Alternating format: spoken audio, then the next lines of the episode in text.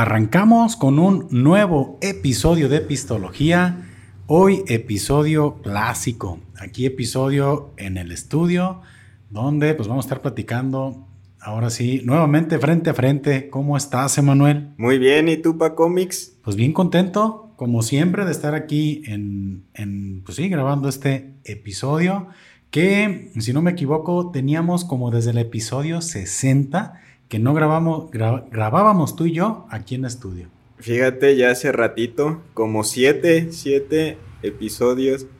Digo, son como esos episodios de relax, ¿no? Donde, ah, te relajas, eh, echas un poquito más de desmadre. No se necesita estar tan concentrado y tan activo, digo, se disfrutan también. Ya explicamos que son el episodio Sabritón, ya ahí en su momento pueden encontrar esa información en otros videos. Así es. Pero es como lo sentimos, ¿no? Sí, pues la oportunidad en la cual pues, nos podemos sentar a platicar sin, como dices, sin tanta presión, donde podemos hablar de lo que ha pasado en la semana y pues, así, una, una plática como queremos que que sea una plática de camaradas, este, nomás pues aquí grabándonos, pero esa es la idea, que sea como un ratito en el cual pues ustedes también que nos están escuchando, pues obviamente no pueden ir hablando solos por la calle, platicando con nosotros, pero pues pueden disfrutar de esto que vamos a, comentar. Y pues como siempre hay que invitarlos, Emanuel, a que se suscriban aquí al canal, que le den manita arriba, que, le, que activen las notificaciones también, pues que nos sigan en Instagram, que estamos como Pistología MX. Y ahora se me, se me olvida, pero ahí aparece en pantalla. Eh, también en TikTok nos encuentran como Pistología. Y pues Facebook, eh, también Podcast Pistología y el grupo que estamos creando. A ver si ya se llena un poquito más de raza, Pistología listos para el pisto, para comenzar a hacer ahí comunidad. Y después de los anuncios, Emanuel, pues, ¿qué me cuentas? ¿Cómo has andado últimamente? Bien, Pa Comics. Sí quería preguntarte algo. Digo, yo creo que mucha gente también, al menos la que nos sigue, ha de tener esa inquietud. Ajá. Últimamente, sobre todo en el canal de YouTube, vi un cambio este, importante. Digo, sí me agarró de sorpresa, tú y yo ya lo habíamos platicado. Ajá. Pero la portada principal, esa es la que me agarró de sorpresa, ¿no? Digo, siempre lo he mencionado, brilla brilla principalmente yo creo que este proyecto en el diseño y en la edición es donde se nota un chingo ya la experiencia y se me hizo bonito. Digo, realmente está como bonito el logo, los diseños, pero sí me sorprendió eh, la forma en la que lo manejaste. Digo, se me hace chido, como una, ¿cómo se podría decir? Como una marca concentradora, por decirlo de alguna manera, ya de ahí se se derivan las demás, ¿no? Sí, mira, lo que pasa es que estuvimos por ahí y, esa idea surgió a raíz de cosas que habíamos platicado anteriormente. Eh, la, idea de hacer un canal era subir contenidos de varios tipos, ¿no? Entonces habíamos llevado de, pues, apistología como la marca principal en el canal. Pero bueno, pues ya hemos explicado en no sé, no sé cuántas veces que es pistología. Y creo que al final estábamos... E-, era difícil poder hacer otro tipo de contenidos con la marca pistología porque pues no en todo puede estar involucrado el pisto. O sea, aunque sí pisteamos todos mucho, ¿no? Siempre, pero, pero han habido ideas o conversaciones con otras personas que incluso ni siquiera toman nosotros ya teníamos tiempitos sin ser catados. Entonces, pues surge la idea de ya que sea como un canal y que el canal tenga sus diferentes tipos de programas. Entonces, ahí es donde sale el, tema de Pacomix Studio. Así queda el canal. Pero Pacomix Studio tiene diferentes programas que van a estar ocurriendo porque, pues fue eso, sentí que era muy comprometido tener que embonar muchas cosas forzosamente al tema de pistología. Y de ahí surge la, idea. Y de hecho, quienes eh, estén ahorita escuchando la conversación, si se meten al canal, verán ahí un nuevo logotipo, que es el logotipo de pláticas atómicas, que es la, que es la pues digamos que se está gestando un nuevo podcast. ¿Cómo ves? Otro podcast más, Emanuel. Digo, creo que entiendo el punto. Era difícil de repente salirte del concepto que tenía pistología para no desvirtuarlo y explorar más cosas, pues yo creo que mejor se hace nuevos proyectos para no desvirtuar lo que significa pistología, ¿no? Y te amplías un poquito también más el panorama, pues si no hay pisto, a lo mejor se hace una plática atómica, si hay pisto, pues ya entra en pistología y tienes esa oportunidad de hacer diferentes proyectos o contenidos y no desvirtúas uno que nació con una idea original. Y aparte, eh, un tema interesante es que ya se le ha trabajado un poquito al canal. Y la verdad, por ejemplo, cuando surgió la idea de pláticas atómicas, era, oye, comenzar otro canal de cero, darlo a conocer. Pues realmente, digo, llevamos más de un año aquí con este canal y ha sido una labor complicada, ha sido una, mucho trabajo y, pues probablemente no, ni siquiera estemos en el lugar que pensamos que íbamos a estar en un año, ¿no? Te das cuenta del trabajo tan detallado y tan este, comprometido. Entonces, pues te voy a decir, creo que de alguna manera también quise replicar un poco lo que hace Franco Escamilla en su canal. el canal es Franco Escamilla y dentro del canal de Franco Escamilla tiene como cinco o seis programas, no sé cuántos. Sí, son bastantes, o sea, lo de la mesa, o sea, no lo sé por los nombres, pero cuando juega billar, lo de los amos del universo, lo de cuando están en la mesa reñoña, lo de la en el cerro de la silla, o sea, y creo que tiene cinco o seis diferentes, ¿no? Dentro del mismo canal, entonces el hecho de no, de, bautizar de manera diferente o si haya hecho un, canal por programa, pues es muy desgastante. Mejor centralizas todo y a lo mejor en algún momento el, nombre del canal cambia, ¿no? Esta fue la idea que, que, a mí se me ocurrió de momento, pero seguramente va a evolucionar porque pues se siguen pensando nuevas ideas. Por lo pronto, quisiera incluso hasta decirle a toda la gente que nos está escuchando, nos está viendo, que aunque está aquí toda la marca de Pistología, probablemente este sea el primer episodio de Pláticas Atómicas. Fíjate, digo, sí se pensó así cuando lo platicamos, este, se pensó como, como a lo mejor los invitados dejarlos en pistología y ya las de Pacomics y yo en pláticas atómicas. Pero pues se está formando, ¿no? Se está formando un camino a ver de qué manera se va corrigiendo sobre la marcha. Sí, sí, y es muy interesante todo este caminito que se va llevando y la realidad es que, pues, precisamente el día de hoy revisando algunos de los comentarios del canal, que también los invitamos a que comenten aquí en el video. Si no les gustó, pongan que no les gustó o qué, o qué les gustaría escuchar o ver. Digo, no pasa nada, pues queremos también toda su retroalimentación.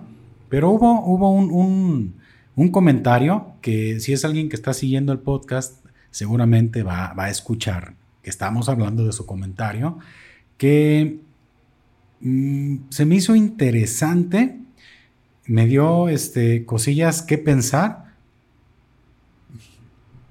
Y, menciona, digo, porque lo estoy aquí viendo. Y para empezar, pues ya comienza con un carnal, ¿no? Carnal, o sea, dice que es de Totonilco. Eh, y, dice algo que, que, sí, sí, sí está cañón, ¿no? No sé cómo, cómo mencionarlo. Dice, vas lento con tu canal. Deberías, bueno, en resumen, menciona que debería de, haber como invitado a alguien más famoso. Alguien famoso, alguien, incluso a quien se le tuviera que pagar por estar en, algún podcast.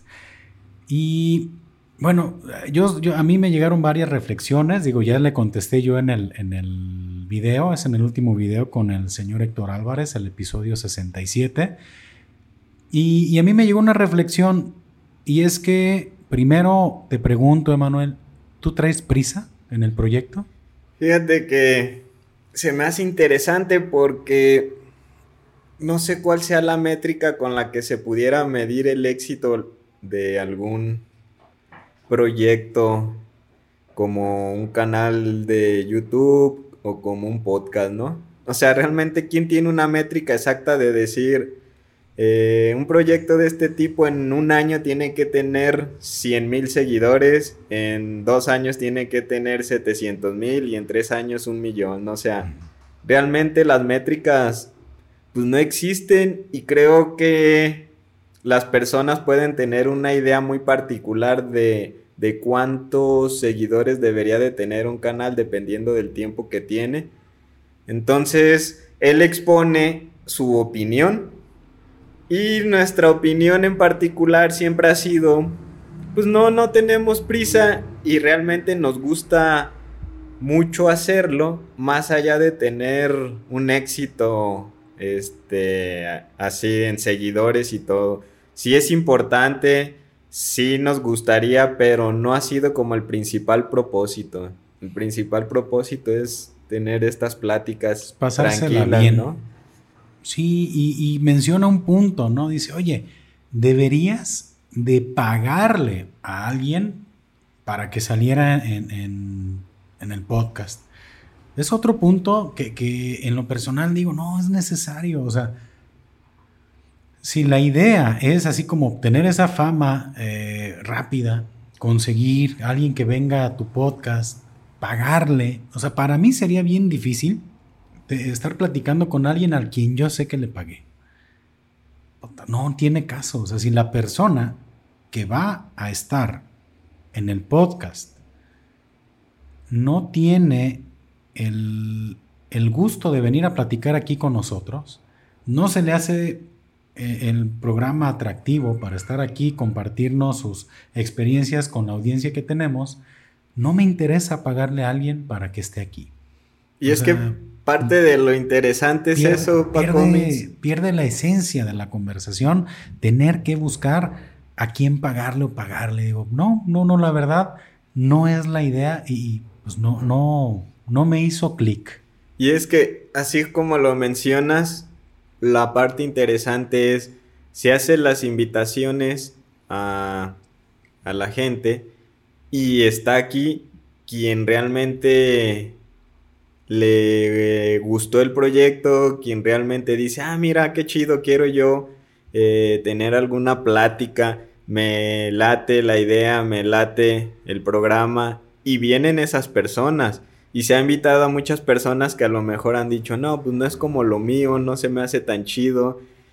Y de repente pagarle a una persona porque esté aquí pues también como que no sé si se desvirtúe y termine siendo un programa que no sea tan honesto y de repente tan interesante como lo que se busca, ¿no?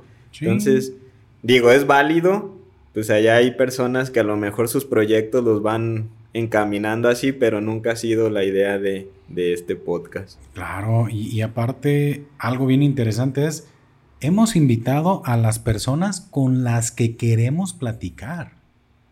O sea, yo hay personas que he invitado al podcast que, de manera muy, muy este, honesta quiero platicar. Me interesa conocer de, su trayectoria, de su vida, de, todo su camino. Y es eso. Porque en, realmente me ha pasado, ¿eh? Sobre la marcha es, oye, deberías de invitar a fulanito.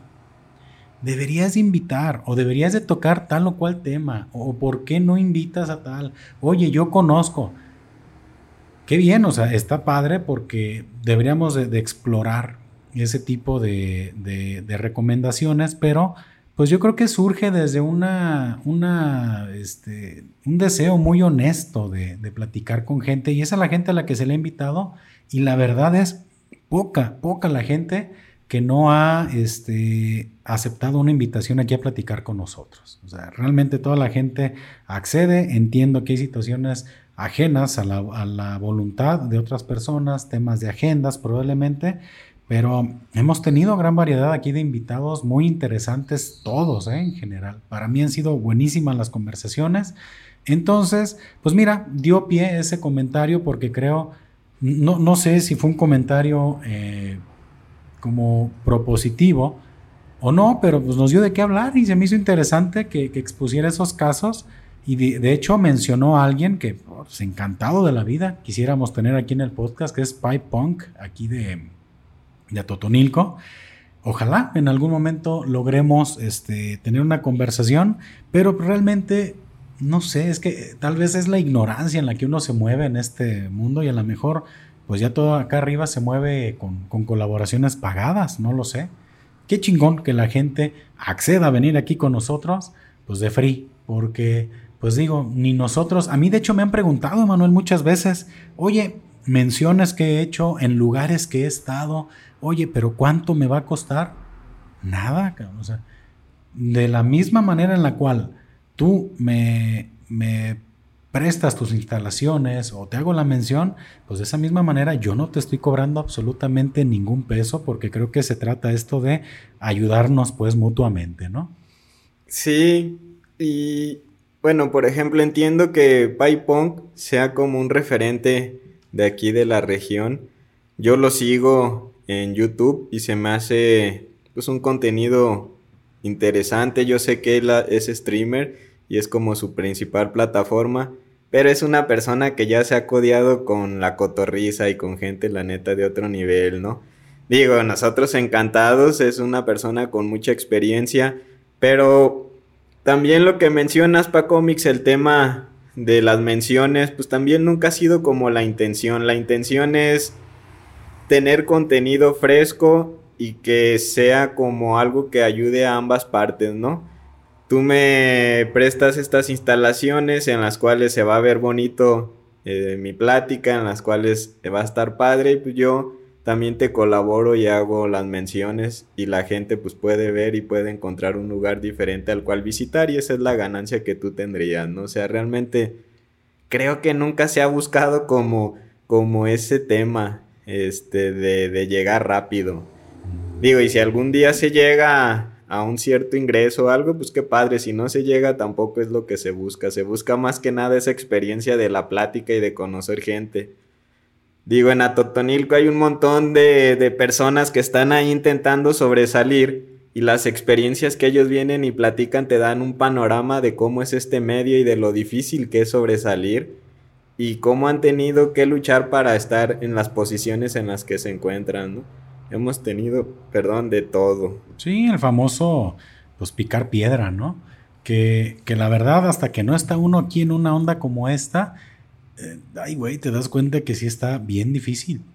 Yo lo he dicho ya en otras ocasiones aquí en el podcast. Era, no, hombre.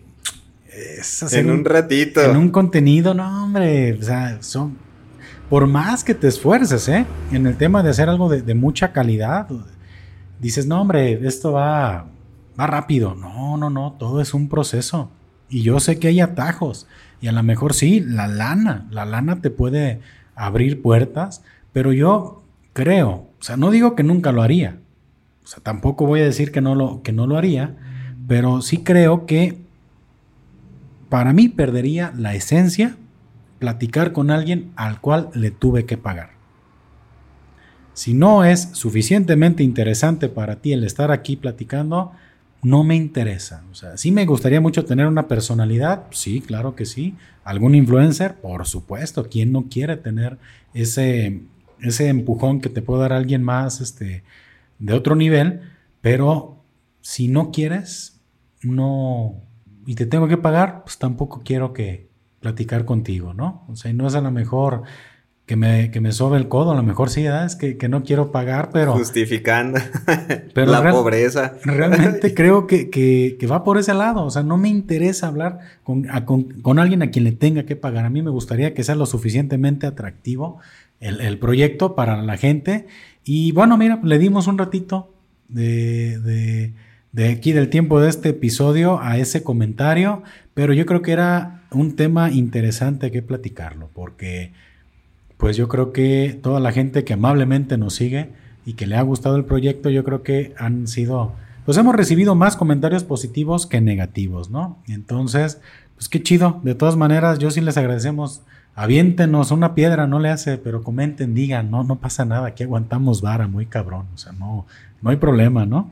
Y es también interesante saber la opinión de las personas eh, y conocer lo que, lo que los seguidores pues realmente opinan, ¿no? Entonces, ahí Pa Comics está bien al pendiente de las redes sociales y siempre contesta. Eso también es chido, o sea. Comenten. Estamos atentos. Saluden, digan, órale, estuvo gacho, estuvo chido. No, no pasa nada. Digo, estamos en las redes porque la intención es esa, pues, que, que la gente se comience a sentir a gusto, pues, con el proyecto y que vayan también tomándolo como suyo, ¿no? Pues, realmente es eso lo que se ha querido. Un proyecto, yo lo veo muy honesto. Desde un inicio ha sido muy honesto y muy transparente y así queremos que siga. Y, fíjate que esto, no sé, Manuel, a lo mejor no veníamos ni muy preparados para hablar del tema, pero pues vamos a improvisar un poquito. A ver, échale. Eh, comentarios como el que se recibió te hace eh, a lo mejor replantearte muchas cosas respecto a lo que estamos haciendo y siempre surge ese fantasma que es el síndrome del impostor. ¿Habías escuchado hablar de ese síndrome, Manuel? Sí, sí. Bueno, ya hemos platicado, de hecho, nomás para darle una introducción más interesante. De hecho, la primera persona que, que yo escuché que lo mencionara fue Franco Escamilla. Digo, me podría equivocar en cuál de todas, en cuál de todos los podcasts al que lo han invitado, pero creo que fue en el primero con Jordi, Jordi Rosado. Donde él menciona que tuvo una depresión muy fuerte después de, de presentarse, creo que en Nueva York, no recuerdo el lugar en el que se presentó, pero que era muy icónico, que incluso los Beatles estuvieron ahí. Y él... el Carnegie Hall? Creo que sí. Y él menciona que después de eso comenzó a tener depresión y a no sentirse ya muy cómodo con su profesión, ¿no? Y menciona justamente ese síndrome. Y es la primera vez que me toca escucharlo, que me toca saber de él y fue, pues fue interesante, ¿no? De una persona de tanto éxito, pues de repente ver que también tienen esas pequeñas fallas. Sí, y para quienes nos están escuchando y no sepan más o menos de qué va el síndrome del impostor, que también digo, como siempre lo he dicho, pues no es uno experto, a uno le gusta hablar de todo sin ser experto de nada, pero es ese ese síndrome o esos pensamientos negativos que te atacan siempre cuando tú quieres hacer algo, ¿no? Es, por ejemplo, eh, lo, pongo aquí el ejemplo con el podcast, ¿no? O sea, grabas un podcast, terminas y comienza el síndrome del impostor. Y es el pensamiento de, híjole, a lo mejor no estuvo tan chido, a lo mejor híjole, no, no tuve que haber comentado esto, tal vez alargué de más este tema, no aterricé la idea, no Tengo soy muchas muletillas. No soy tan bueno, no debería de estar haciendo esto, mejor me debería dedicar a otra cosa, mejor abandono este asunto, la verdad veo que no está caminando, veo que va lento, veo que los seguidores no están creciendo, que los suscriptores y, y comienzas tú solo a darte en la torre a ti mismo, ¿no? Te comienzas, eh, comienzas a tentar contra ti mismo, ¿no? A sabotearte. A sabotearte es la palabra. Y, yo creo que nos pasa a todos en un chorro de, situaciones eh, que, que, sí, sí, sí haces. Y yo creo que le pasa más a la gente que nos dedicamos a un tema creativo, a lo mejor artístico, pero yo creo que puede ser, puede ser aplicable a cualquier profesión en la cual comienzas a, autoflagelarte, ¿no? A sabotearte a ti mismo y es todo un proceso el cual ir superando, ir superando ese síndrome del impostor, que sí es muy nocivo y que a final de cuentas somos nosotros mismos los que nos estamos dando en la torre. Oye, la gente de repente ve y dice, ah, está chido, ¿no? Y eres tú solito el que te criticas más, eres tú solito el que te estás poniendo ahí trabas. Y, terminas, terminas de repente por pensando que todo lo que haces, pues es un fraude, que realmente fue un tema el cual no mereces, que es un tema para el cual no, no es para ti, y empiezas a sentirte mal cuando de repente, pues a lo mejor las opiniones son, ah, sí está chido, sí, más o menos creo que ahí la llevan, pero eres tú solito el que te empiezas a poner todas esas piedritas en el zapato, ¿no? Y, lo, más triste, Manuel, perdón, es que la realidad es que al 100, bueno, no sé, el 99% del mundo le valemos chorizo, ¿no? O sea... Yo creo que más. ¿eh? O sea, al 99.99% le valemos madre, cabrón. O sea, pero yo creo que, desde el momento en el cual eh, te haces como a la idea de que realmente le importamos madres a todo mundo, pues yo creo que el síndrome del impostor lo podemos comenzar a bajar, ¿no? Hablan incluso de, de la situación tiempo-espacio. O sea, no sé cuántos millones de años tenga el universo o la Tierra, que realmente nuestra sola existencia es un una micronada, micromamada. Nadie, nadie, absolutamente nadie se va a acordar de ti ni de lo que hiciste dos o tres generaciones adelante. Y fíjate, creo que, que empatando tu idea, Paco Mix, Roberto Martínez, cuando le, le sacaron todos esos memes, ¿no? De de las ni me pican las sabritas o sea y el estas papitas no me pican a mí no me pican estas papitas. él decía yo creo que una de las formas en las que me ayudó a mí es no tomándote tanto en serio. O sea ah, ya te dejas de tomar en serio y, y como que de repente empiezas a disfrutar un poquito más de lo que haces no y no estás tan al pendiente de lo que la gente piensa ni de lo que se hace simplemente pues déjate de tomar tanto en serio y vas a estar un poco más tranquilo y creo que fue un consejo que de repente yo este, empecé como a, seguir, ¿no? Sí, y es que tú lo dices, no te tomes tan en serio y anímate a hacer eso que tienes ganas de hacer. Y, realmente, y, realmente siempre estamos con miedo de hacer cosas por temor al que dirán. Siempre es lo primero que nos detiene. ¿Qué van a pensar de mí? Híjole, si hago esto, si hago tal cosa, si me visto de tal manera, si me corto el pelo de tal manera, si hago esto. Si, me dejo la barba. O, me la quito, híjole, ¿qué van a pensar? Si subo este contenido, si, si salgo en un video, qué pena. Este, a la chingada. O sea, haz lo que quieras. O sea, realmente, como digo, somos completamente olvidables. No nos tomemos tan en serio. Y, ese síndrome y ese impostor que, que vive con nosotros, pues hay que mandarlo a la chingada, porque al final de cuentas no va a sumar y te vas a quedar con ganas de hacer mil cosas. O sea, vas a quedarte, híjole, va a pasar el tiempo. ¿Y por qué no hice esto? Fíjate, Pacomics, tengo una historia que ahorita la tenía olvidada y, regresa a mi memoria. Y es muy básica. Una ocasión yo fui a, aquí en Atotonilco son muy famosos los tacos de olla, ¿no? Los de las camionetitas así con equipados con sus vaporeras y todo. Entonces fue a comer, a, desayunar ahí. Los abren y sale así de, del, cajón, así el cocinero, ¿no? ya está así también equipado. Sí, o sea, traen todo el equipo chingón, ¿no? Ah. Y son muy famosos, hay bastantes comercios de ese tipo.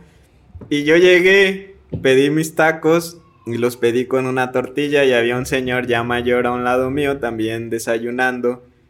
Y simplemente voltea y me dice, joven, es muy corta la vida para que se chingue sus tacos con una tortilla. Digo, yo sé que el mensaje era muy profundo, más profundo que un taco de una tortilla, pero se me hizo muy curioso, ¿no? Lo ubicas al señor para invitarlo aquí al podcast. y al rato un éxito, ¿no? Eh, eh, el, clip más famoso, ¿no? La, vida es muy corta para comerte los tacos con una sola tortilla. Sí, o sea. Ah, pura sabiduría, ¿eh? y, ¿sabes? Como que me dejó un mensaje muy interesante. Este. Creo que ese es el mensaje que quiero transmitir, ¿no? Pues la vida es muy corta y el problema es que nos vamos a dar cuenta cuando los que lleguen o los que lleguemos, cuando estemos ya mayores, nos vamos a dar cuenta de lo poquito, de lo poquito tiempo que pasa uno aquí. Sí, no es nada. El tiempo que duramos aquí no es nada y no debemos de quedarnos con ganas de hacer las cosas. Digo, sí, sí habrán cosas que dices, no, espérate, güey, o sea, limítate poquito, güey. O sea, si yo digo, es que yo mañana quiero lanzarme, no sé, de, un paracaídas, o mañana me quiero ir a esquiar, no, no, pues voy a darme un santo madrazo, ¿no? Pero creo que hay cositas que, puedes hacer y que al final de cuentas, pues no debes de darle tantas vueltas a, ese asunto. ¿Cuántas veces no, no nos estamos, que creo que ya habíamos hablado más o menos de ese tema en algún podcast, que, ahí, ah, eh, que, que nos ponemos de culpígenos? Sí, creo que es parte, es también esa combinación, ¿no? Entre varias emociones, la culpa. Ajá. Ay, no, ándale, ya creo que hay un podcast que se llama La culpa, pero ahí estamos taladrando y taladrándonos la maceta. Ay, no tuve que haber hecho esto, no tuve que haber dicho esto. Es que a lo mejor si hubiera hecho las cosas de tal o cual manera, las cosas hubieran sido diferentes. Ya, o sea, las cosas se hicieron como se hicieron, no lo puedes cambiar deja de estarte ahí este, martirizando y dale para adelante y simplemente el mensaje, a lo mejor de hablar del síndrome del impostor es, pues no te quedes con ganas de hacer las cosas. Sí, digo otra referencia de Roberto, creo que en su libro del arte de perder, él menciona la frase que comentabas hace ratito para cómics, ¿qué va a decir la gente? Y él lo, lo aterriza de esta manera, ¿quién es ese jurado invisible que juzga todo lo que haces? reflexiona realmente quién es ese jurado invisible que juzga todo lo que haces, ¿no? Y ya cuando lo piensas dices, ¿cuál gente? ¿Quién? Pues la gente anda en su pedo, o sea, le vale madre, eres tú solito poniéndote un bloqueo. Sí, sí, sí, así de sencillo, como digo, a la mayoría de gente le somos completamente indiferentes y creo que, eso era algo que, quería platicar contigo, ese, síndrome del impostor que se me vino a la mente, pues, de, leer el comentario y dijo, creo que es un buen momento para hablar del tema. Y bueno, pues a toda la gente invitarlos a que, pues, hagan lo que quieran, no pasa nada. Digo, sin entrar ahí en temas de delito, de la chingada, ¿no? o sea, que sea legal. Hagan lo que quieran, que sea legal. De todas maneras, nos van a olvidar muy pronto y pues tú por lo menos te quedas con la experiencia y con la vivencia y el contrario, mientras más te atreves a hacer cosas, más disfrutas esa adrenalina y más te estás atreviendo a hacer cosas diferentes y esa es creo que la, la invitación o el mensaje que les queremos dejar aquí en este episodio de que ya no sé si es pláticas atómicas o pistología. Ahí va encontrando, ¿no? Su propio camino, poco a poco va a ir evolucionando. Aquí, tenemos toda la, imagen de pistología, pero van a haber cambios para pláticas atómicas. Les garantizamos que les va a gustar esos cambios que van, que van a ver. Oye, Manuel, y después de hablar de, del síndrome del impostor, no sé si viste el evento de Apple. Fíjate que no lo vi, pero obviamente estuve bien al pendiente de todas las reseñas. Eh, ya es que de repente ya hay mucha gente muy especializada en siempre pasar toda la reseña. Y en redes sociales sabemos un chorro de especialistas de todo, ¿eh? Sigo algunas personas que hablan de todas las novedades en temas tecnológicos en YouTube y pues ahí me aviento los resúmenes, ¿no? Pero pues siempre da de qué hablar ese evento para cómics. Yo creo que se está convirtiendo ya este, en uno de los eventos del año que se esperan, ¿no? Y sobre todo el de septiembre, que es cuando presentan el iPhone. Sí, fíjate, el, tema. Bueno, más que festivos andamos, ¿eh? Sí, nada, aquí estamos en fiestas. Ah, por cierto, tema interesante, ¿eh?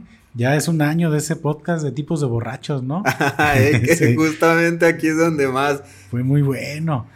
Emanuel, tenemos que hacer un episodio especial patrio, ¿eh? Tenemos que ver la manera de hacerlo. Esperemos en algún momento se pueda, pero debe de salir. Digo, diario comprometiendo gente, ¿ah? No, pero hablando del tema de, Apple, yo sí vi el, evento completo. Ajá. Tengo que. Porque, bueno, evidentemente, pues durante también el podcast hemos hablado de esa predilección por la marca, ¿no? Eh, y para mí sí era como que interesante saber cuáles eran las novedades que, que plantearon. Y pues es que hay muchos comentarios, hay muchas opiniones encontradas.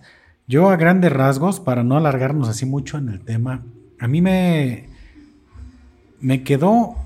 Oye. Nos van a cortar el, el episodio con... Sí, con la música de fondo. Vamos a ver qué, pasa. la reina Selena. Andaba ahí sonando durísimo en el fondo, ¿eh? no, mira, a, a mí lo que me llamó la atención es el enfoque que le están queriendo comenzar a dar al Apple Watch a mí me quedó así como un mensaje muy, muy claro que a lo mejor lo que quisieron transmitir es, el Apple Watch te puede salvar la vida. Le están dando ese enfoque preventivo, pero en temas más de salud, ¿verdad? Cañón. O sea, ya te tienen por, eh, desde el año pasado, ya te tenían el tema de la oxigenación, ya desde otros modelos anteriores para medirte la frecuencia cardíaca. Em, en este ya traen un sensor de temperatura y adicional tienen el, ¿cómo se le nombra? crash detection, creo.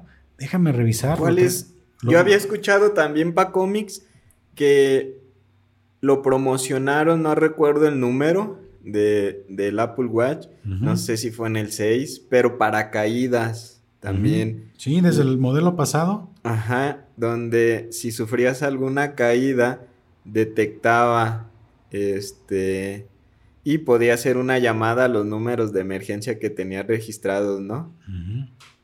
Sí, eso estuvo desde el No sé si del 5, del 6, no recuerdo la verdad. Efectivamente, se llama Crash Detection, que es como un detector de choques, que en teoría eh, todo lo que, no recuerdo cómo se le nombra en el sistema, pero si en algún momento llegas a tener o el, o el Apple Watch detecta un, movimiento brusco, un, sí, una detención brusca en, pues ahora sí, en el, ¿cómo lo podría decir? En tu desplazamiento. En tu desplazamiento, eh, automáticamente, si tú no cancelas la alerta, o sea, dices que chocaste, pero estás consciente y le das que no le llames a nadie, pero si no, luego, luego va a marcar a números de, de emergencia, ¿no? Entonces, pues hablan de algunos, ¿no? Con ese con ese sensor que tiene, por ejemplo, para caídas, no para caídas, sino para caídas, es, ¿sabes qué? Ya te caíste, no te puedes mover, ah, pues órale, vámonos. A lo mejor un infarto, ¿no? Un preinfarto. Eh, y en general todo lo que están queriendo hacer con el Apple Watch es un, un gadget de salud que pues cambia un poquito el origen de lo que yo había percibido en el Apple Watch, que era como un más bien como un gadget tecnológico, ya hoy es un, algo que debes de tener contigo que te puede salvar la vida. Y probablemente sí sea de esa manera, pero ya te están generando esa necesidad de tener ese aparato porque de lo contrario, pues, pues no sé, te puedes morir.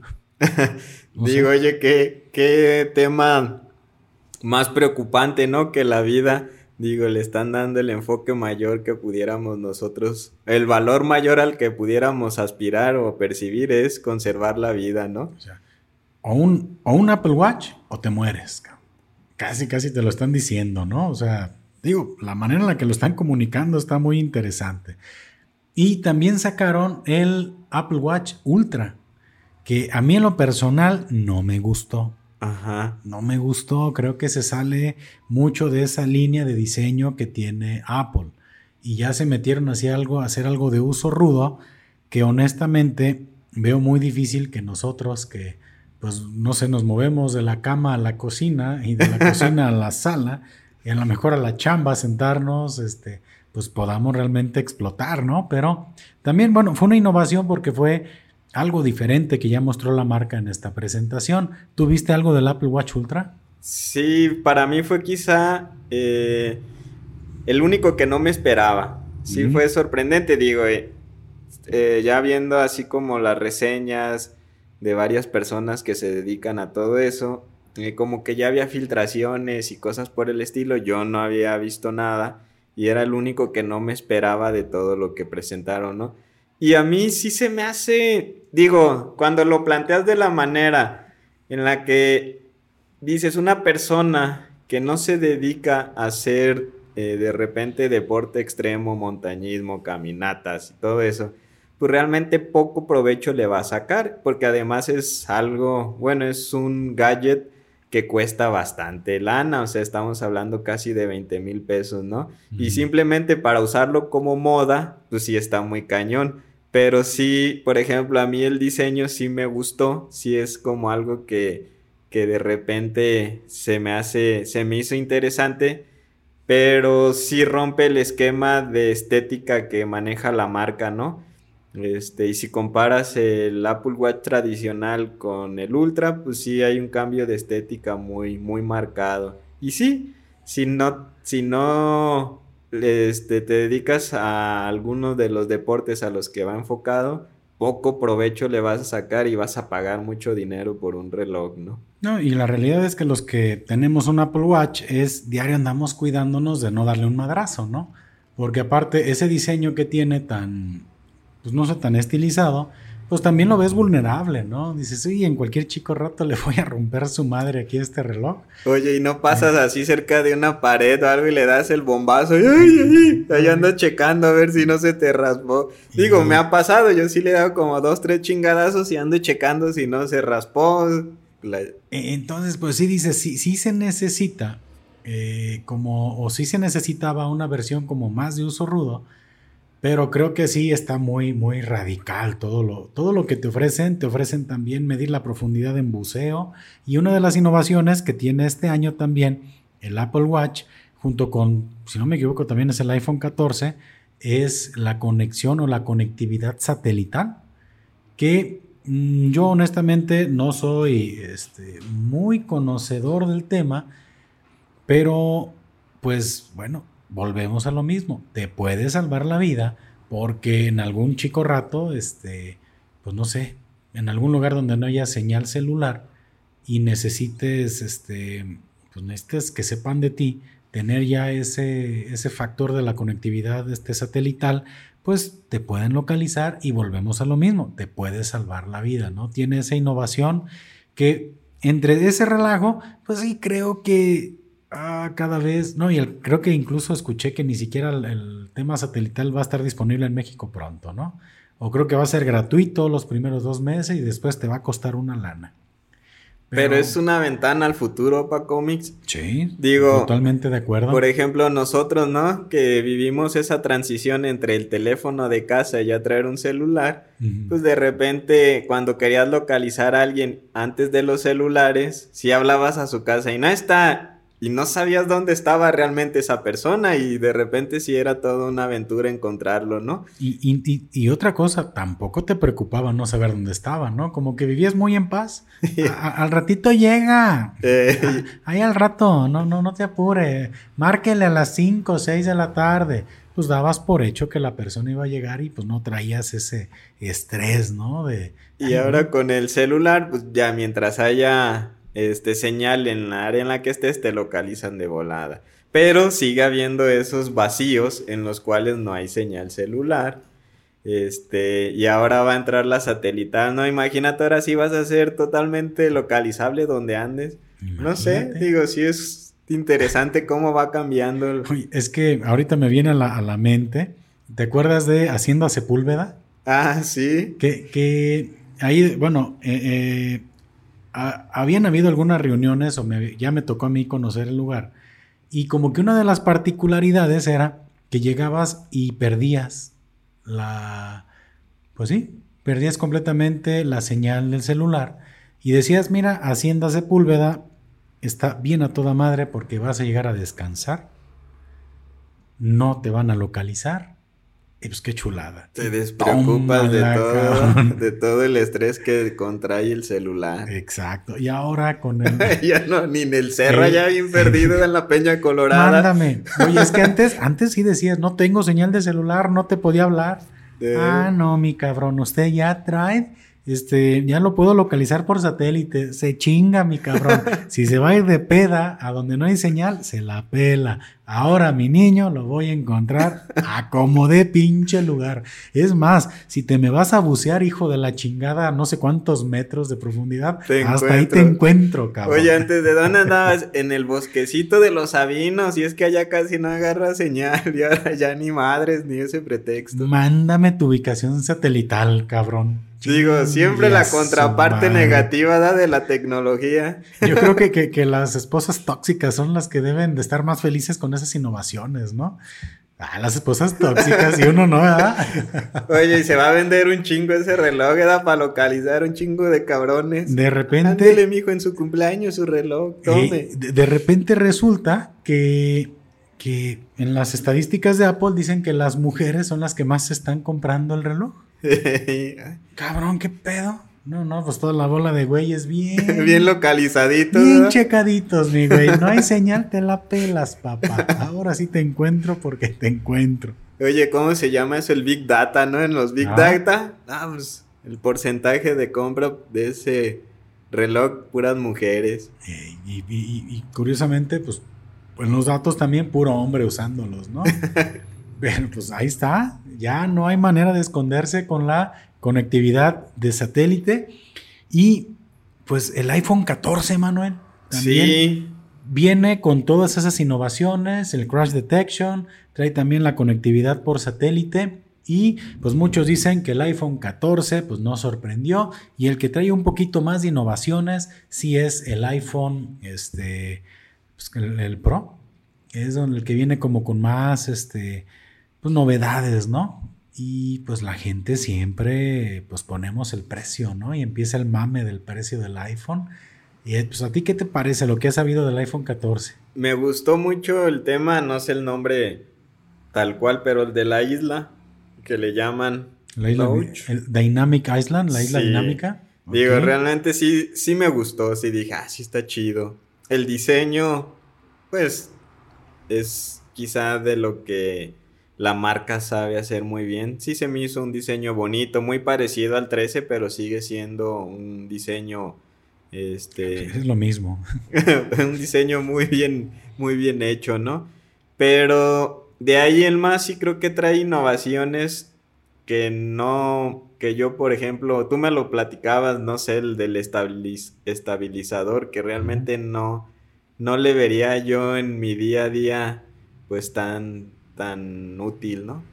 Trae un procesador más gandalla. A mí, bueno, yo he estado viendo cada presentación, por lo menos he seguido de manera religiosa las últimas tres. Lo curioso es que en cada una siempre dicen, y tenemos el procesador más chingón de todo el mundo de cualquier celular, ¿no? O sea, cada presentación es lo mismo, el chip más chingón de cualquier equipo. O sea, traen esa innovación. Obviamente necesitan meterle un chip más gandalla porque todas las funcionalidades que trae ya el nuevo este, celular o el nuevo aparato, pues le requiere mucho, mucha demanda en nivel de, hardware, ¿no? Que es el, sistema. Y como tú lo mencionas, el tema del estabilizador en video, que ya desde el, el año pasado ya tenía el modo cinematográfico, yo, yo te platicaba, mira, un, estabilizador que tú compras de repente por ahí en Amazon de alguna marca que tú quieras, pues te anda costando 3, 4 mil bolas, ¿no? Mínimo. Un estabilizador que es para que tú traigas el celular y tu toma se vea estable, ¿no? Que no se vea movido, que no se vea el pinche brincoteo. Lo que hace ya este iPhone, el último iPhone 14 Pro, es que el sistema automáticamente te está grabando el video y automáticamente te lo está estabilizando. Eso, eh, y aparte es estabilizador, no sé si ya en video 4K. O sea, si nos estamos poniendo ya muy mamones con lo técnico, está muy cabrón, muy cabrón que un celular te haga eso. Las personas que a lo mejor grabamos video de manera más este, frecuente, sabemos que video y estabilización son dos cosas muy diferentes y son dos procesos diferentes. Grabo y estabilizo. Es tiempo. Aquí ya te lo estabiliza. Si tú dices, güey, pues yo no grabo, yo no esto, o sea, a lo mejor la gente que, de repente creamos algún contenido y dices, qué chingón, a lo mejor vas a salir a la calle a bloguear, ya nomás llevas el celular y tu toma se ve bien, te estás ahorrando no sé cuántas horas de procesos. Sí. Pero... Luisito comunica bien contente, ¿verdad? Como encargando cinco ya. Exactamente. ¿Por qué? Porque te estás ahorrando una lana de un estabilizador. O sea, cargas cualquier monopié o algún tripié chiquito y vas en la calle grabando, pues es una maravilla. Ya te ahorras ese tiempo, te ahorras ese estabilizador y te ahorras ese proceso, ¿no? Que a lo mejor le quitas dos horas a tu, a tu chamba, ¿no? Chingón. Y fíjate que también el procesador para cómics como que de repente pasa muy de noche hasta que ya te das cuenta que traes un celular, digo, la marca que sea, y se te empieza a trabar y se te empieza a poner bien lento. Ay, ¿por qué? Pues ya no puedes este, operar con la misma agilidad y es justamente el procesador, ¿no? Y como que pasa de noche, como que no, no nos damos cuenta de la importancia. Ya hasta que traes tu celular y ya con cualquier video se te traba o no sé, de repente ya lo traes ahí bien, bien madreado. Entonces, esa es la importancia, pero creo que poco se, poco se nota qué tan importante es. Incluso poco conocimiento hay sobre ese tema, ¿no? Del procesador. No, no lo, realmente no es algo, no es algo en lo cual estemos preocupados, pero ya cuando tienes un celular en el uso, en el día a día, te das cuenta, pues, de lo padre que es tener un celular con, con pues, esas características, ¿no? Yo te platicaba también hace unos días que había tenido la experiencia yo antes de usar celulares Android. Eh, no recuerdo las marcas ahorita, seguramente también usé un celular de gama baja, nunca tuve la oportunidad, nunca me interesó un celular de gama alta, ¿no? Con Android para conocer la diferencia, pero con la experiencia que tuve era un dolor de muelas, o sea, era, ay, ya no puedes actualizar tal aplicación, ya no tienes espacio, quítale esto, ahí andas teniendo, y ahora qué borro, borro el video de esto, borro la foto tal, es que ya no le cabe, es que ya no puedo actualizar el sistema operativo porque ya no le cabe nada aquí. Una chinga. Y yo lo que he visto con, con el iPhone es que la neta, nunca, nunca, nunca, nunca te molesta el celular para ese tipo de dagas que luego si andas batallándole con otros celulares. Oye, Pacomics, borrando el video del castillo de las fiestas patronales, ¿verdad? Que lo ah. grabas y nunca lo ves. Digo, y ay, lo tengo que borrar. Digo, es que de repente ves a gente, ¿no? Sobre todo ya mayores grabando el pinche castillo y es así como de, güey, nunca lo vas a ver en tu vida otra vez, no chingues. Pero no sé, hay como ciertas sensaciones de querer grabar ese tipo de cosas. el hecho de traer un, dispositivo que te permita capturar recuerdos te hace querer guardar todo, hasta cuando estás chingándote un pozole, ¿no? Y ahí andas con esas broncas y lo que yo he visto o lo, que he visto con la marca Apple, con los iPhone en particular, eh, pues que ya te olvidas de eso. Un factor muy cabrón y por lo cual obviamente no todos nos animamos a estar actualizados es el costo. La neta, el iPhone 14 Pro Max de un terabyte son 42 mil pesos. Es un chingo de dinero. ¿Has visto el meme de la morra que va en el camión con su iPhone Pro Max y que le dice, no manches, te hubieras comprado mejor un bocho? Chingado, no andarías en camión. O sea, eh, es que realmente es una situación que yo no sé por qué lo hagan esta compañía, pero se está alejando mucho cada vez. Digo, estamos hablando de la versión más gandalla de un terabyte, que también tener un terabyte en un celular es demasiado. O sea, es muchísima información en un celular. O sea, está cabrón. O sea, ya tener un terabyte y aparte ah, no va a faltar el otro. No, pues ya Xiaomi ya había sacado uno de 3 teras y, y no, hombre, el otro, o sea Siempre va a haber una versión o, otra marca que ya lo hizo. Lo único que sí puedo decir es que, curiosamente, Apple, como que ya cuando lanza esas tecnologías, ya las tiene muy bien probadas y, ya no hay tanto fallo, ¿no? Pero, pues un terabyte es demasiado, pero cuesta 42 mil pesos, Emanuel.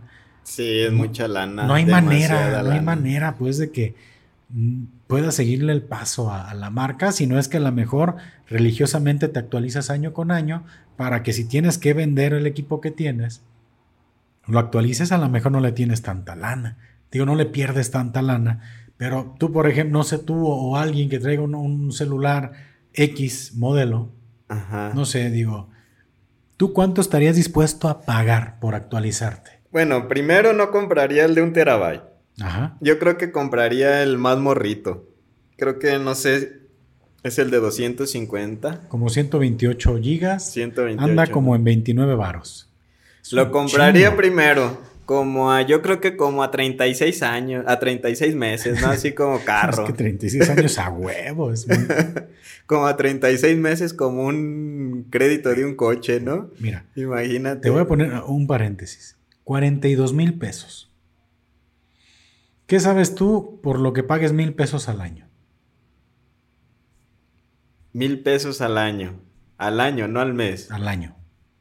No, no sé. Bueno, pon tú, a lo mejor vamos a hablar de un, de un seguro de, gas, de, de vida. Ándale. Así baratito, vamos. Para, pues tendrías que contratarlo 42 años para un iPhone de 42 mil pesos. Es que sí es mucho dinero. Sí, sí, es mucha lana. Mucho dinero. Velo por donde quieras. 42 mil pesos, ¿no? Oye, y lo más chistoso, que se vende. Y se vende bien. Claro. Yo creo que, que, lo que hace la marca es, se vende bien o se vende, pero cada vez es menos la gente, por lo cual deben de subir más sus costos y la gente que está casada con la marca lo va a comprar. Entonces, bueno, yo sé que con este costo se me van a ir a lo mejor tantos mil clientes. Para mantener la utilidad, ¿no? Subo el costo y yo sé que los que son fieles a la marca lo van a comprar. Un comentario X digo, tóxico, fuera de lugar. Como dice Diego Rusarín, todo es reemplazable menos la utilidad. Entonces siempre la marca va a buscar la utilidad, ¿no?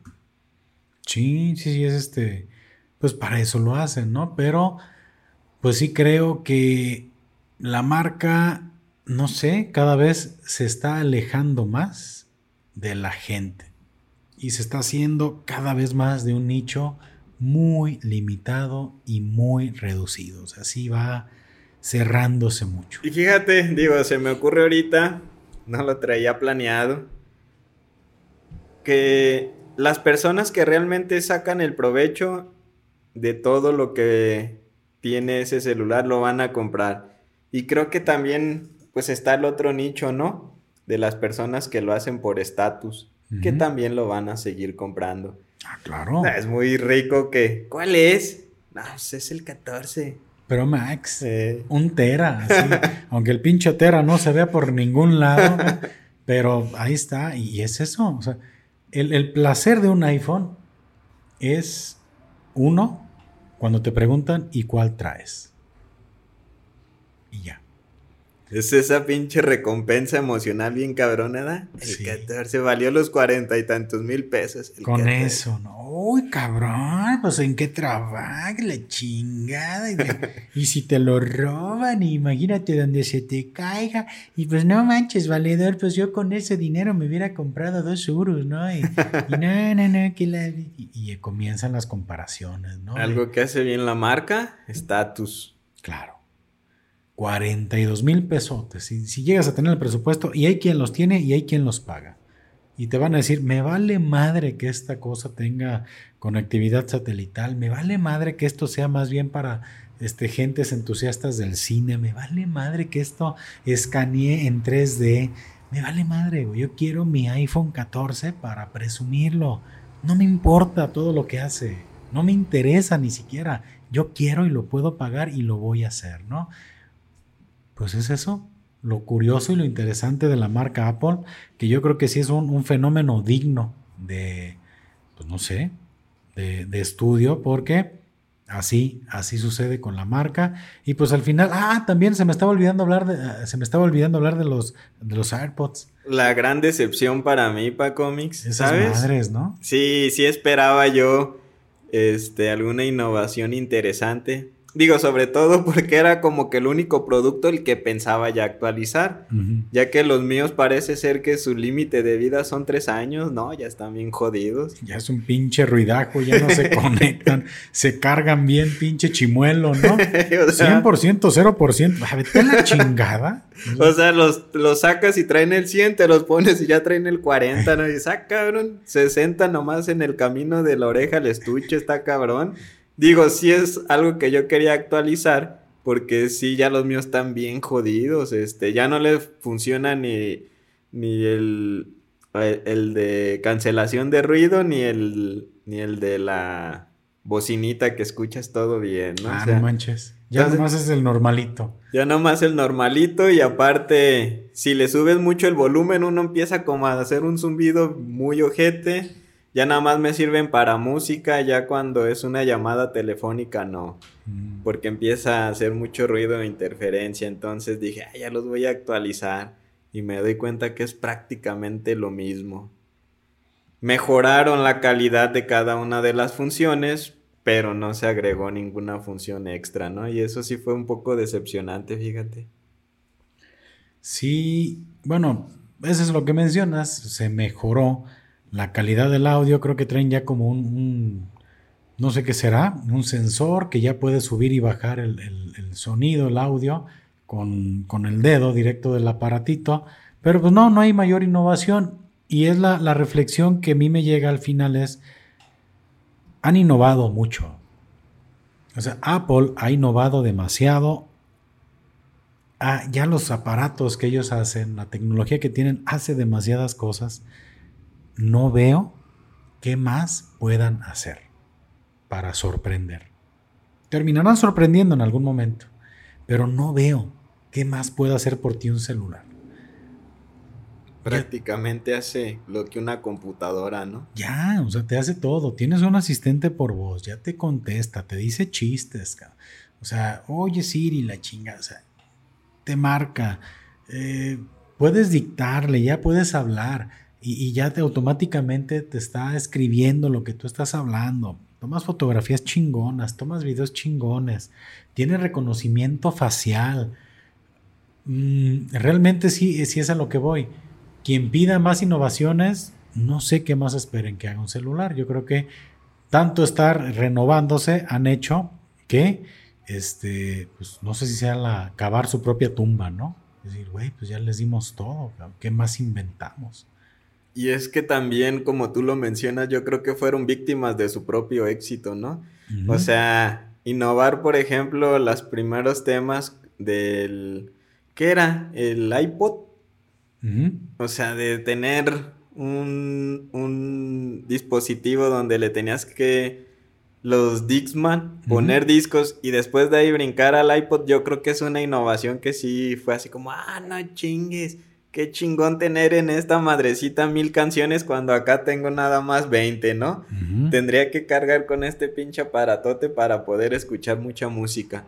Y creo que fueron víctimas justamente de esas innovaciones y es imposible estar siempre a ese ritmo de, de cambiar y de... De, cambiar. la historia, ¿no? O sea, así de, no mames. O sea, ya bien intensos. El, el, iPhone cambió, o sea, fue revolucionario, ¿no? O sea, no puedes estar revolucionando siempre. ¿Qué más te puede hacer un celular? Probablemente lo hagan en algún momento, pero tú pusiste el ejemplo del, del iPod, ¿no? Luego sacan el iPad, también otro aparato muy revolucionario, muy padre. Luego llegan con el iPhone, luego vas y vas y vas y ahorita ya creo que llegaron al momento en el que ya no saben, han de estar en sus oficinas y ¿y ahora qué? ¿Y para dónde caminamos? ¿Qué chingos hacemos? ¿Qué más? La gente quiere algo diferente. Y yo creo que ya la gente lo que quiere es algo diferente por pedir algo diferente, porque no está justificado, porque realmente, no solamente los iPhone, todos los teléfonos ya hacen un chingo de cosas, pero un chingo. No sé qué más puede hacer un, aparato, pero yo creo que ese es el resumen, Emanuel. Sí, de lo que fue la presentación de, de Apple, que estuvo interesante y que, pues no sé si me vea yo motivado en algún momento a ver si no sé, ¿qué, tengo que hacer para poder comprar, el, actualizarme? Porque está muy caro todo, pero, no sé, un riñón, no sé qué, qué, tendrá que, hacer uno para Escuché poder... Escuché la frase célebre hace poco tiempo de, no es que esté caro, es que gana uno poquito. No es que esté está bien pinche caro. Es que no lo puedes pagar. Pues, esa es la triste realidad. No es que esté caro, es que pues te tienes que conformar con lo que puedes. Oye, y Slim así de, véndeme media empresa, ¿no? Y uno, está bien caro un celular. Ay, no, es que ese, ni que fuera qué, para... Es que, no has visto el Motorola. Ah, mi cabrón, es... Yo, yo creo que es como, como, como platicaba la otra vez. no, no, yo creo que todo el mundo quisiera ir por un vehículo a la agencia. Todos, yo creo que todos. Pero pues si platicas con alguien es de... Oye, tomarte la fotito con, la copita de champán ahí con tu carro a 60 meses, ¿no? Saber que vas a andar en un carro que no le tienes que poner 3 litros de aceite a la semana. O sea, es una maravilla, ¿no? Pero obviamente el que trae ese carro va a decir, no, pues súper fiel. a mí no me deja, ¿eh? A mí no sabes, mira, bien tratadito, un ruidito, y, pero fiel. No, papá, si pudiera... Justificando la pobreza siempre, ¿verdad? justificando la incapacidad de poderte comprar un carro ¿no? nuevo, es lo mismo que pasa con los celulares. Es que no han ido a las conferencias de Carlos Muñoz. Yo pues, creo que es eso, ¿no? Hay que tener mentalidad de tiburón, Y te vas a poder comprar siete iPhones. Sí, no, qué barbaridad. Y pues eso es, Emanuel, lo que sucedió en la tecnología y yo creo que ya para cerrar este episodio, porque ya, ya vamos. Este... Es que si ando apurado, ¿eh? Ya un pinche ratote, ¿no? Para cómics. Ya, pero, pero es que ese es el problema, Emanuel, de, alargar tanto estos episodios en los que no tenemos chance de platicar. Vamos guardando un chingo de cosas y, pues ni modo. Ya nos están escuchando. Sí, dije, ay, vamos como en el segundo tema y ya van como tres horas aguántense. Ahora, se aguantan. Ya no Oye, nomás nuestros dos, dos suscriptores fieles, ¿no? Decir, ay, que ya sé que no, no, no, es uno a la semana, aguántenle un ratito, escúchenlo en partes, no pasa nada. O el tip que nos dieron, pónganlo a velocidad 2X. O, ah, sí, hasta nos escuchamos más chistosos como ardillitas. Yo creo que sí, pues no, no importa, pero no queríamos dejar de hablar, Emanuel, de los dos decesos que hubieron esta, esta semana. Sí. La reina Isabel se nos fue y escuché yo o vi en las redes sociales un término que a mí no se me había ocurrido. A ver. Los Brightsicans, como de británicos. Hubo no, también no me ha tocado. Hubo gente que se puso triste. O sea, obviamente el fallecimiento de alguien es no, no es celebración, pero hubo gente, Marta de baile lloró en su programa en vivo. Lloró porque murió la reina Isabel. Sí, creo que es cuando de repente ya este, cae en lo absurdo, ¿no? Estos temas. Cromadota, no, aplácate, güey.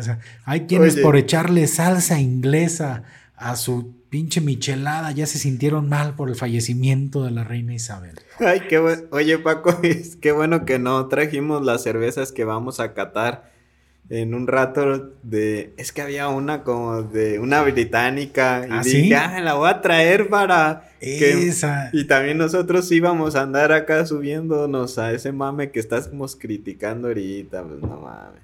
Pero falleció. Sí, sí hay que reconocer que es un personaje histórico, por lo menos toda mi vida, me tocó ver a la reina Isabel.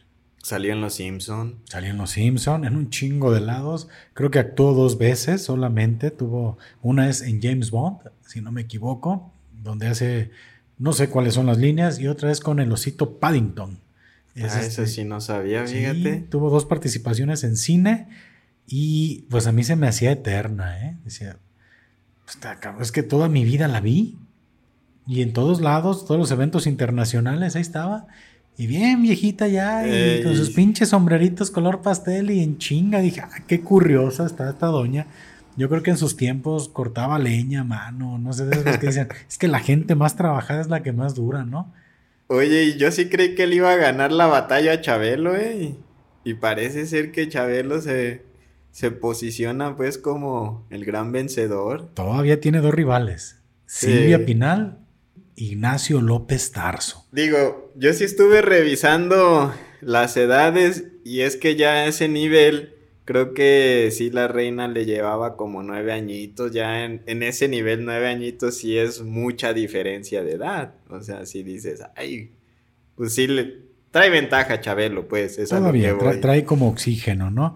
Pero ahorita lo que tú mencionas es que precisamente en Google Trends, que es donde puedes consultar las tendencias de búsqueda en, el país, por ejemplo, un, el día que falleció la reina Isabel, ese pinche día se dispararon las búsquedas de la edad de Silvia Pinal y de Ignacio López Tarso y de Chabelo. Es que los pinches mexicanos estamos listos para el mame en cualquier momento y en cualquier lugar. Y luego, luego para chingar, ¿no? Te platico algo chistoso. A ver. Yo creí que Chabelo era más joven de lo que es, hasta se ve joven el vato. Yo dije, nah, el Chabelo anda como en los 70. No, ya. Y, no, si trae sus, ¿qué? 86, creo, 89. No, ya, ya, ya, Digo, lo anoté yo también. Para pasar el dato exacto, 87. Tú eres, tú eres parte de la estadística de la gente que buscó. Puse mi granito de arena ahí. Es correcto.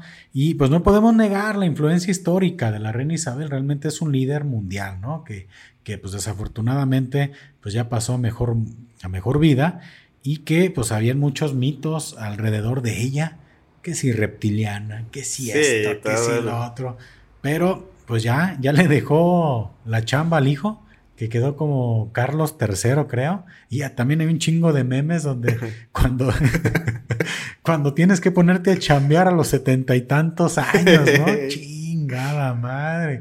Empezar a cotizar en el IMSS, Oye, y es que vi otro, pero era donde ponen una imagen de, de él, de Carlos III y de un príncipe, pero no recuerdo el nombre, la neta. Y que le ponen arriba Usted ni vio por mi abuelita, la neta. Así se me hizo bien mamón. La neta no te tocaba, carnalita, la chingada, ¿no? Los terrenos de la abuela y el mapamundi pintado, ¿no? Y ah, también uno de cuando te toca cuando comienzas a trabajar en viernes y bien contento, ¿no? Porque vas a agarrar descansito rápido.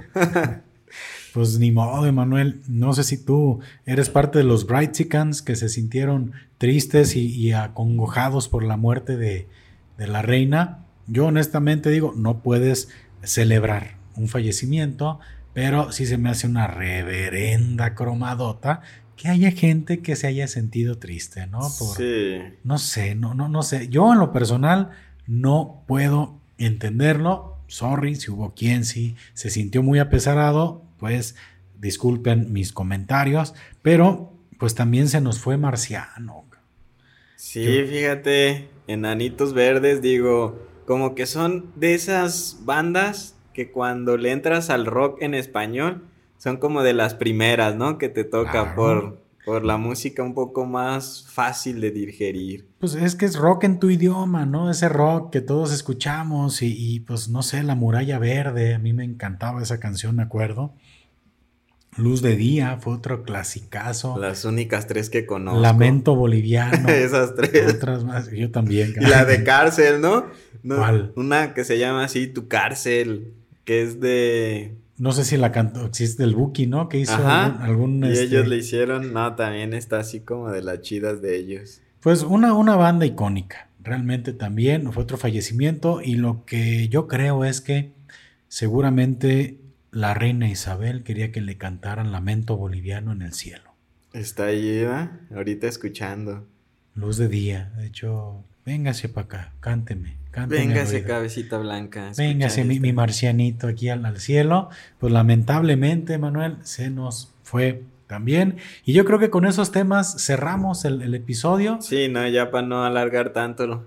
Este sí, yo creo que, que es este pues me, ha gustado mucho platicar de todo esto contigo, Emanuel, estos episodios presenciales donde estamos este, compartiendo esta plática que, insisto, puede ser este el, demo de pláticas atómicas donde nos pongamos a conversar de manera relajada de temas, pues a lo mejor se está este, estrenando ¿no? esta situación y mencionarles a todos ustedes que la transición que va a haber de estas conversaciones es que epistología lo vamos a dejar tal cual para hablar de pisto en pruebas y todas estas conversaciones sean ya de un nuevo podcast que van a estar en el mismo canal y que ya veremos momentos de estrenar porque afortunadamente siguen habiendo personas que quieren platicar con nosotros y yo creo que contenido en el canal va a haber para rato. Y también hay personas, cómics con las que queremos platicar, o sea, realmente sí.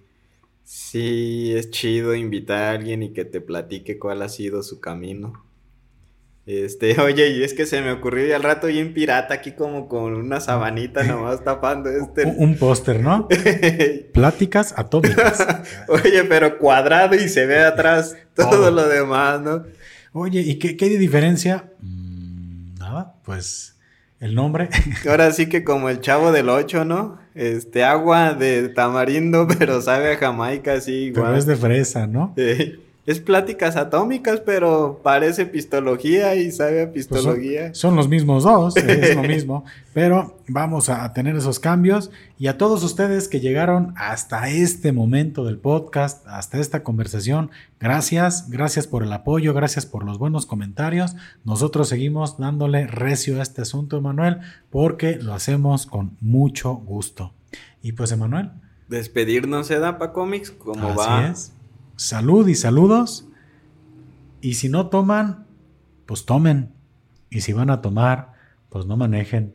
Hasta la próxima raza. Nos vemos. Digo, eh, esa cámara va a ser la en la que uno se ve bien tripón. Pues ya, ni pedo, Acá andamos, mira, pues ya estamos. Ay, qué chingada. Hasta la próxima.